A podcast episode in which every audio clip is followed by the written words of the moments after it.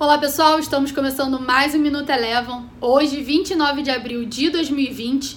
O dia de hoje começou com a divulgação do PIB anualizado do primeiro trimestre de 2020 nos Estados Unidos, que mostrou uma queda de 4,8%. Essa queda foi superior às expectativas, mas ainda assim as bolsas americanas iniciaram o dia de hoje com um movimento de alta após uma notícia de avanço no estudo de um remédio para combater o coronavírus e assim as bolsas americanas permaneceram ao longo de toda a sessão. No meio da tarde, a gente teve a decisão de política monetária do, do Fed, que optou por manter a taxa básica de juros por lá inalterada, como já era esperado. E na sequência, a gente teve a fala do presidente do Fed, sinalizando que o Banco Central Americano usaria todos os seus poderes até que a confiança nos Estados Unidos fosse retomada. O S&P 500 encerrou o dia de hoje com alta aproximada de 2,7%.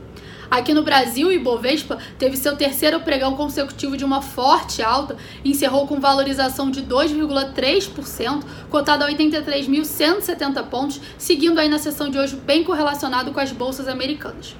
Passando agora para o dólar, ele teve uma forte desvalorização frente ao real, acompanhando o movimento aí do dólar frente a outras moedas. Por aqui encerrou com queda de 2,9%, cotada a R$ 5,35.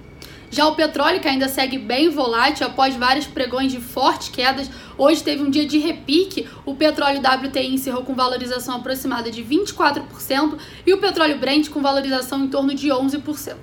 O Minuto Eleven de hoje fica por aqui. Se você quiser ter acesso a mais conteúdos como esse, inscreva-se em nosso site www.elevafinancial.com e siga a Eleven também nas redes sociais. Eu sou a Jéssica Feitosa e eu te espero no próximo Minuto Eleven.